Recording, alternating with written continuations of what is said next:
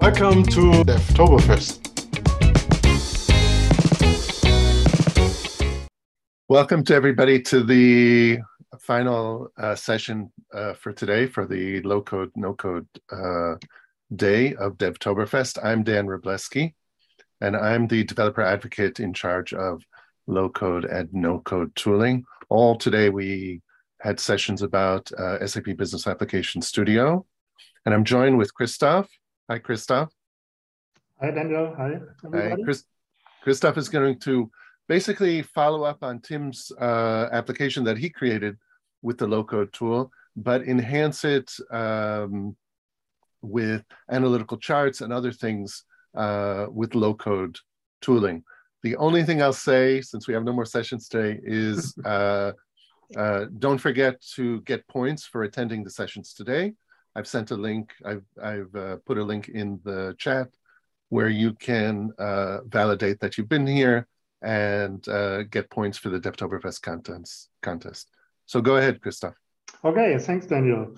Yeah, so um, agenda is quite short. I will give a quick introduction. We'll talk about what we are doing in this session. Then the big part will be the demo. And finally, I will summary, uh, give a summary and um, some advertising about links and stuff where you can read more.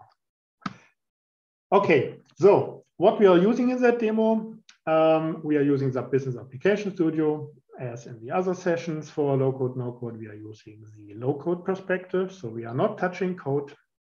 We are using what we are presented in that uh, dev space. Uh, we are using a Fiori elements-based uh, sample application. It is already a bit more sophisticated than uh, the one which created by Tim, but it is the same scenario. And um, I will using also the CDS graphical modeler uh, to change some service setting. And finally, I'm using the Fiori tools uh, to edit my application in the desired way. Okay, so what is not covered in the session? And then I'm assuming that you can see that in the other sessions from Tim, from uh, Liat, and uh, from, um, from Ludo. Um, so how you set up your whole environment, BTP setup, BAS setup, uh, low code, no code setup, and also the initial app creation you can see in Tim's um, presentation. And I will also not deal with deployment. Uh, this was also covered in, in other sessions. Okay, with this, Let's go for the demo. Okay. So, okay, uh, this is a familiar uh, dev space for low code, no code. So it is mainly consisting of this home screen as a starting point for you as a, a primary point where you see everything about your project. Yeah, you see here the data models, you see the services which were created on top of the data models. You see your sample data, you see the user interfaces and um, user roles and other stuff. Everything is available from here. So I have already created um, an application um, as a starting point, and I will quickly run you through that application and also show you what, what I want to improve uh, in the uh, next half an hour and show you more capabilities of our low code, no code offering.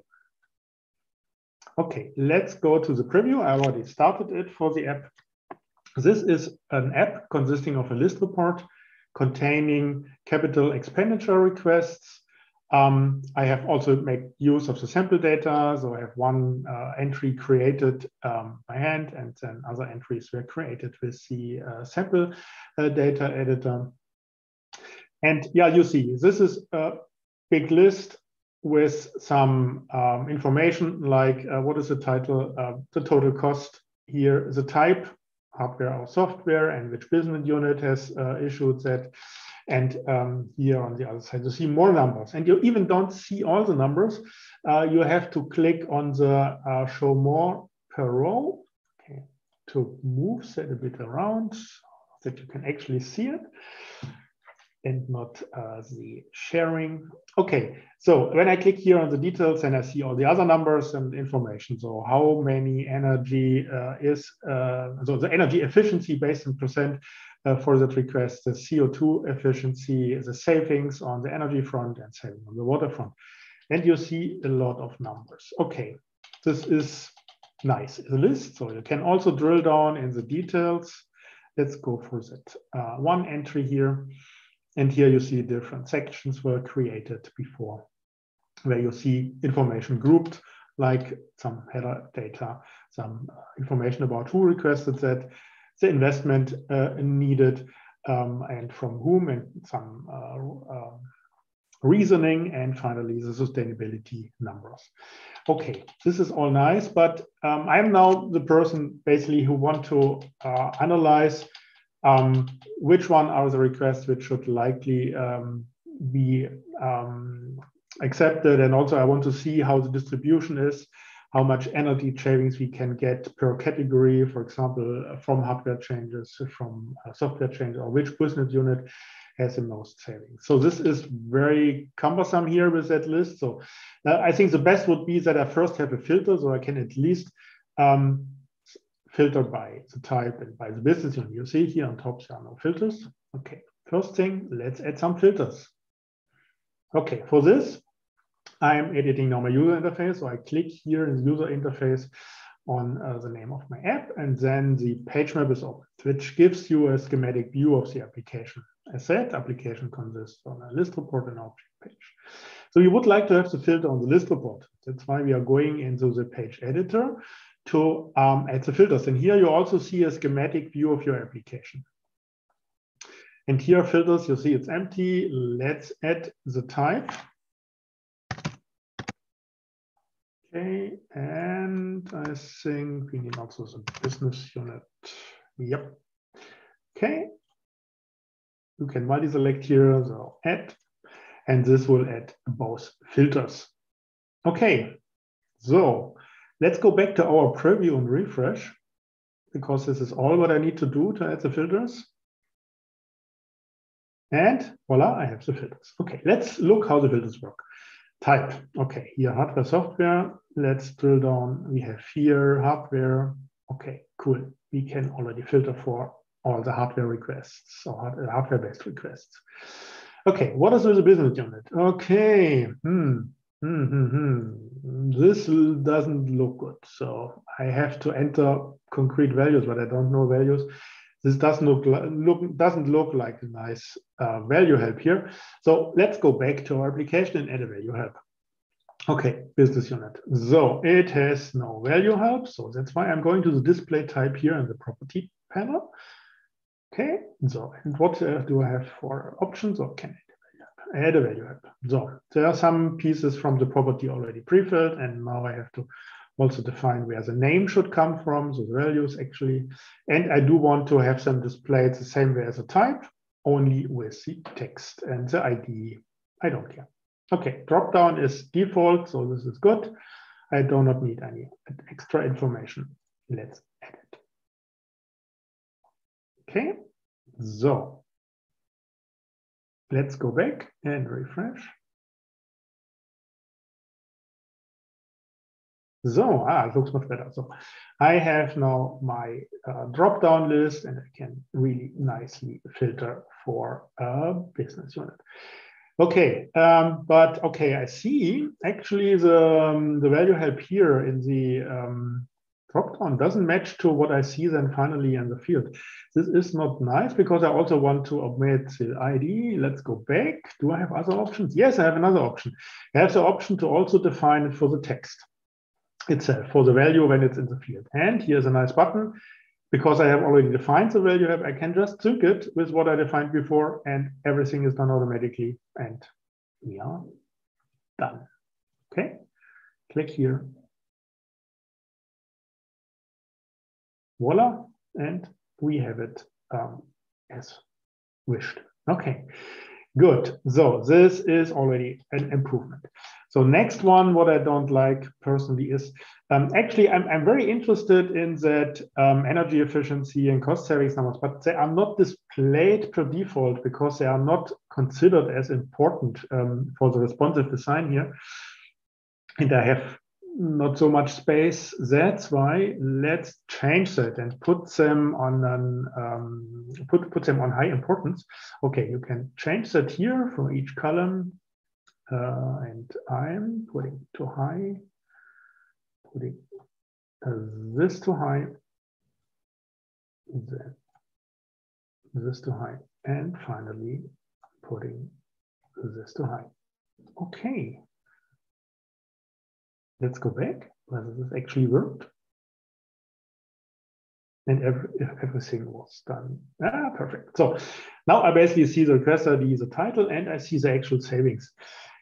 But to be honest, yeah, filtering is okay, but um, yeah, I do want to see some aggregated information. I would like to know um, how many savings uh, are proposed for hardware, software, or for which business unit. And for this, actually, you know, charts are best. So let's go back. Can I add a chart? Okay, go back and maybe collapse that, a few more space. Here's an add chart button. Okay, but the add chart button tells me that still some stuff is missing. Yeah, the reason is because um, in the modeling part, we didn't foresee uh, the usage of aggregation methods. So this is something actually you have to declare on the service level because the service has to, uh, when it's compiled then by the CAP uh, environment, has to create code for the possibility to actually sum up data or average data and something like that. We have to declare that. And for this, we are going now into the service editor Okay, CAPEX, services, CAPEX, click here. This is using now the CDS graphical modeler. Uh, here in ACAP, it's called service editor. I have my CAPEX uh, entity and then go to edit projection and on the third screen here, after the default aggregation method for projection, I can actually assign now which of the entity, uh, which, which of the properties should be used for grouping and which should be used for um, aggregation. Basically telling the runtime then to compile uh, respective code. Okay, I do want to group by type. Group, okay. And I also do want to group by business unit. Yep. So, and here we have the um, energy efficiency, which is a percentage. So it doesn't make sense to to aggregate it actually. So, uh, but the energy savings and the water savings. So these are usually candidates for an aggregation. To see the sum and the default is sum. And could, of course, you can also select something else if you um, if you want. Sorry. Yeah. Okay. Update. So let's go back and you see, this is blue now. And also this is a nice feature under the hood, which you um, may see as a hygiene factor maybe, but it is basically while uh, file watchers uh, looking at all the stuff which is happening here in your uh, environment, uh, it was automatically updated while I was updating the um, service definition. So um, via file watchers, it was uh, communicated that I now can add a chart. Let's do it. Okay. I'm selecting a chart type column. And I can select one measure. I can add others more uh, later. Let's make it simple. Okay. So I'm adding now a chart uh, to the list report. So uh, yeah, you see it now. Uh, we have not only a table anymore, we have a chart table. Okay, let's verify whether this actually appeared um, in the uh, preview. Yes, it did. Okay. I have now a chart here with uh, defined um, groupings or possibilities to, to group. So the, uh, the hardware and software, this was a type. And um, the energy cost savings is the only value which I'm basically aggregating as a summation. Good. Okay. So, and this chart is actually not just isolated here on top, but it is actually combined with a table. So this is a feature of the floor plan uh, provided by SAP Fiori elements. So if you add a chart here, then you can also use it to filter my table. So for example, if I'm click here on hardware, then my data in the table is filtered for only hardware related data and the same for software. Good. One thing which is important, um, what I define here yeah, and as, a, as a developer is basically a default. Yeah, so um, I define something which then goes out with the uh, deployed and shipped app. But the developer at any time can change that. So it's important to know this is basically just the, the foreseen development default. But as a user at the end, I can uh, decide which chart I actually want. And I also can modify um, which properties should be um, displayed and save that in a variant uh, for myself or the key user can use it to save variants for departments or companies. So what else feature I have here on this page? Um, I can also switch the view. So I can say uh, maybe I would only see the chart or only see the table or both. Yeah, so I can, so I cannot drill down or do much more because I have only one um, measure and, and one um, grouping attribute. Let's add more. So I can here in the, uh, in the property bin, I can add the other one it's automatically added because there is only one other, so and that dimension. Okay, good. I can change the order if I want to. So for example, I can put the business unit in front. So I can use here those drag and drop buttons, or can just do um, drag and drop. Yeah. And also keyboard navigation is possible at any time. Okay, good. So we have energy saving and water savings, and we have two dimensions. Okay, maybe let's give the chart a, um, before we go to the preview, let's give a chart um, a name because it has no title yet. So my first chart, very creative, but so we can see it. Okay.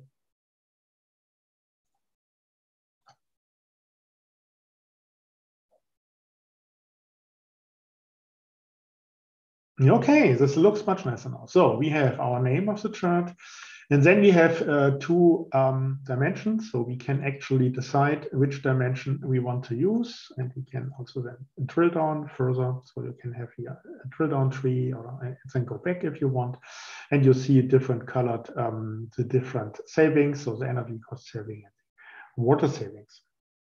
Okay, very nice. So it, this allows me now to much better uh, estimate um, what are the requests which I have currently on my plate um, to, to see uh, how the things are going. Okay. This is um, one thing. So, but uh, you can also um, add things to the object page. So let's let's go to the object page. Um, yeah, on the object page. Yeah, it is looks nice. I have it here in the last section, maybe I would like to see um, some of those values because they're important to me at the first glance on top. So you see there's a big empty space here on top, which we can actually fill with stuff. So we can put in um, header facets. Let's do that. Okay, for this, I'm going back from the page editor to the page map and select the object page. Okay, so here again, I'm seeing a schematic view of the um, object page you have just seen in the preview. And here we have the header sections. Okay, let's add some header sections.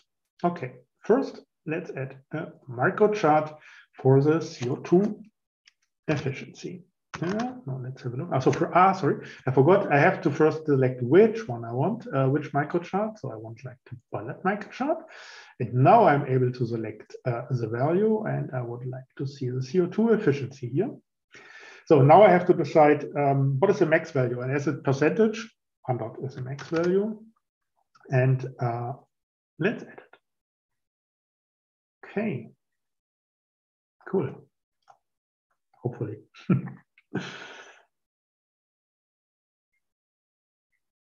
yes, okay, so I have a bar, it shows me, okay, 20% CO2 efficiency and uh, with a maximum, nice.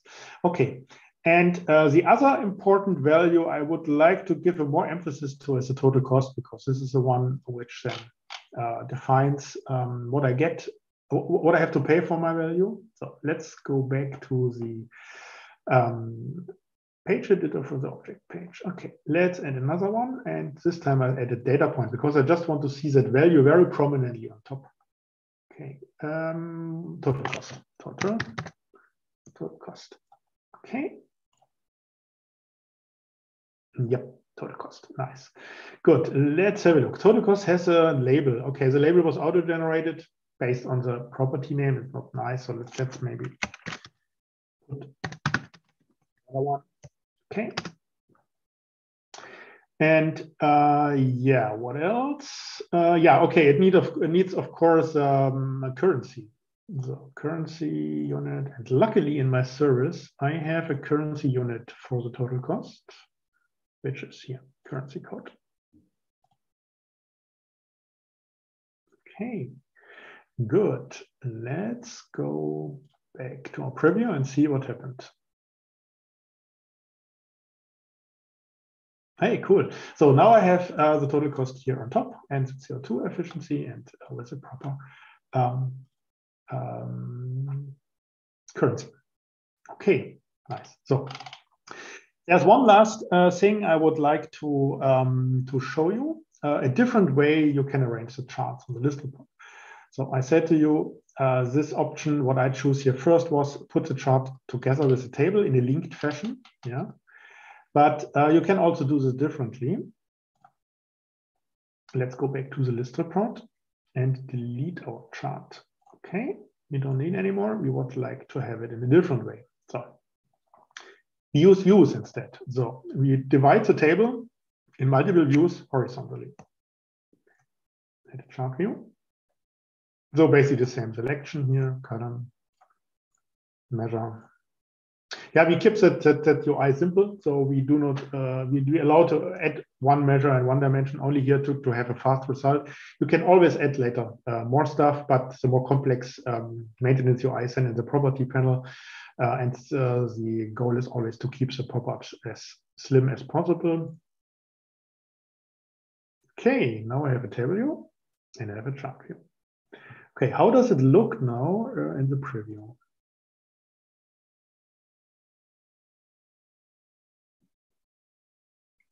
So the preview now I have two tabs, yeah, the table and the chart. Good.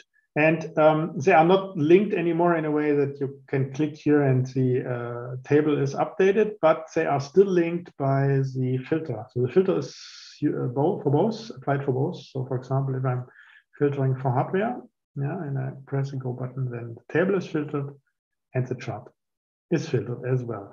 So this is especially useful also um, if you have multiple entity sets you want uh, to display in one table in the same from the same service, um, because this allows you to add multiple entity sets. Yeah. So in this case, it's the same entity set, just a different view on it. Once is a chart and one's a table, but um, for different entity sets, really um, put out its strength.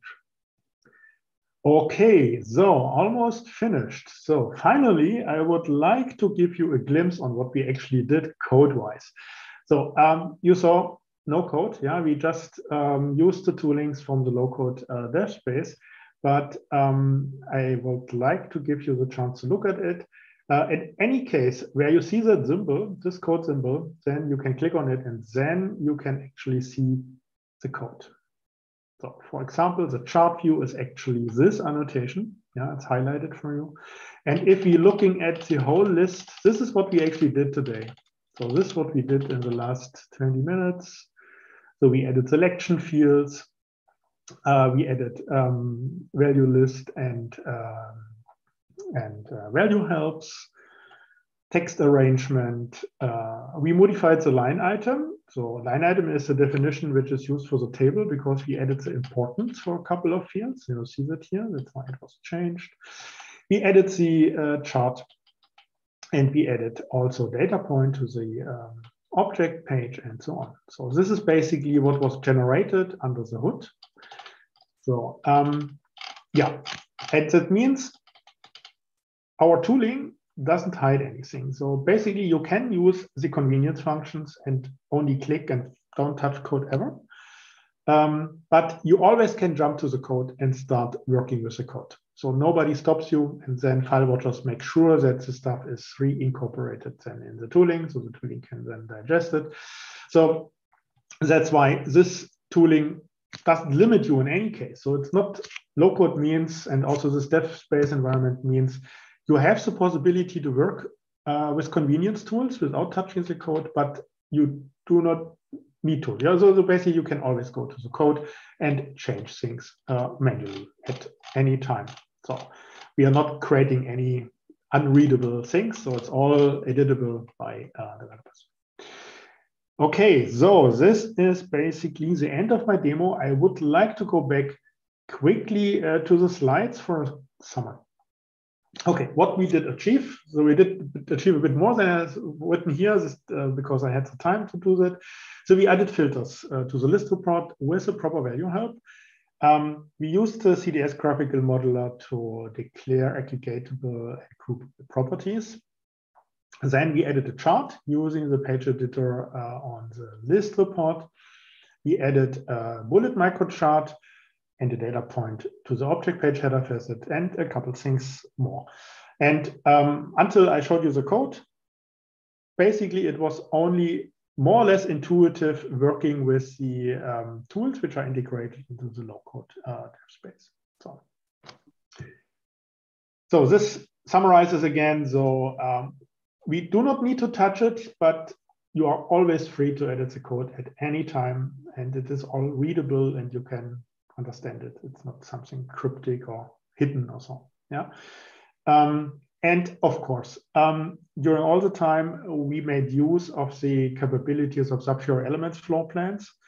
So um, if you would have to code this all in, in the freestyle UI5 manner, this would of course be much more effort. Um, so that's why at the end, um, the code which you saw were only annotations basically.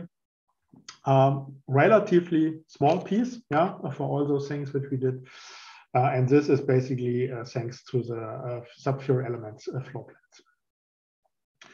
And uh, finally, yeah, so this is maybe also very important. Use the low-code perspective, but all the features you saw today are available as extensions in any BAS environment and also, also for Visual Studio Code from the um, Microsoft Marketplace for this. So there was nothing um, what I showed today which uh, is only available inside the uh, local dev space, except that integrated environment with a home screen. So basically that home perspective and the possibility to have that all integrated with buttons for preview and all these things. So this integrated environment um, where everything have uh, where everything is connected and, and streamlined. This is only low code. Uh, but the individual tools like the Graphical Modeler and also the Fiori tools, uh, the Fiori tools which you saw here are available for any BAS instance. Okay, so um, further readings. So um, I'm not sure, Daniel, will the slides be available to the audience? Um, I don't think so. Okay, good. Then maybe uh, I will put a couple of those links then in the in the chat. Maybe that would be good. Uh, would can, be... can I ask you a favor? Yeah. Just to remind us where we started. Uh, all of the stuff that you did. Uh, how did we get started? Can you show in the in the uh, business application studio? So uh, what what do you mean? What what is started? So so where we uh, right. Uh, we first wanted to add a chart. We wanted to add filtering. Yeah, yeah, right. Where's the first thing we went? I'm, I'm not sure what, what you mean. So just just just to remind people how we got started. Ah, so you mean the, the starting app, the starting application? Right, the starting application, and then how did we open up all of the tools? Uh, Okay, but yeah, okay, but then I have to delete a couple of things. This is okay. No, no, no, no. You don't have to go through it. People will watch the video again. I can, I can. It's very easy. I can. You can, you can always delete things, and you have an undo button. You no, no, no. You don't have to start from the beginning, undo. but just uh, close all the tooling. Close everything. Yeah, yeah. Okay. So now I'm here, and I created my application. Now I wanted to get started. User interface. Right page map, Very show good. you the pages, click on edit which page I want, see the schematic view and start working like adding my filters and so on. And uh, if I want to do some property changes on the individual things, very good property panel. And Just if you we don't like the, the description, you can also disable the descriptions and you can Very search. good. You don't you don't have to go through all of it. I just wanted to There's a lot more, wanted- a lot more productivity. we we we were deep into the uh, page editor, into the page map, and uh, yes. you know we were there for a while. So I just wanted to remind people how we started. Okay. Um, I don't think there are any. Oh, there might be a question. So There's a question: maybe- Do we do we have to post, update, delete scenarios possible if we are using ABAP CDS instead of CAP CDS? I don't know if that's Yeah, and the, Makes the sense. low code environment. So if you um, if you, I'm not sure whether the low code environment is capable of um, using ABAP CDS uh, services. Uh, what you can do, you can import um, external services. This is possible.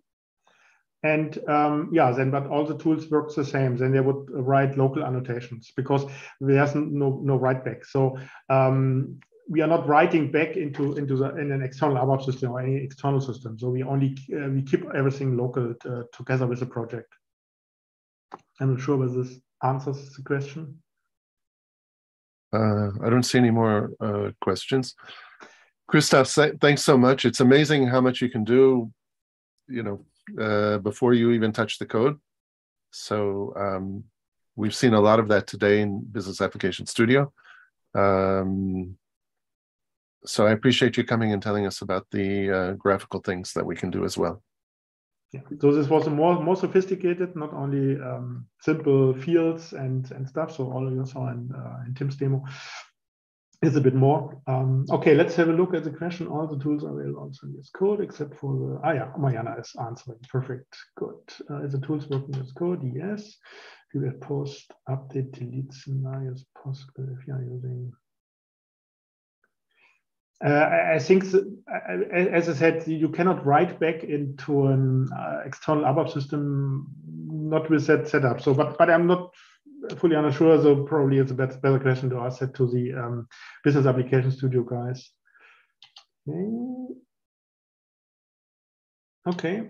Okay. I think we've covered all the questions. Looks like. So again, thank you so much, Christoph, and thanks everybody for coming. Next, uh, thanks for having me. Sure. Thank you so much. And Everybody also thanks, Mariana, for uh, taking the questions. Yeah. Thank you so much. Everybody have a good day. Thank you. Bye bye. Bye bye.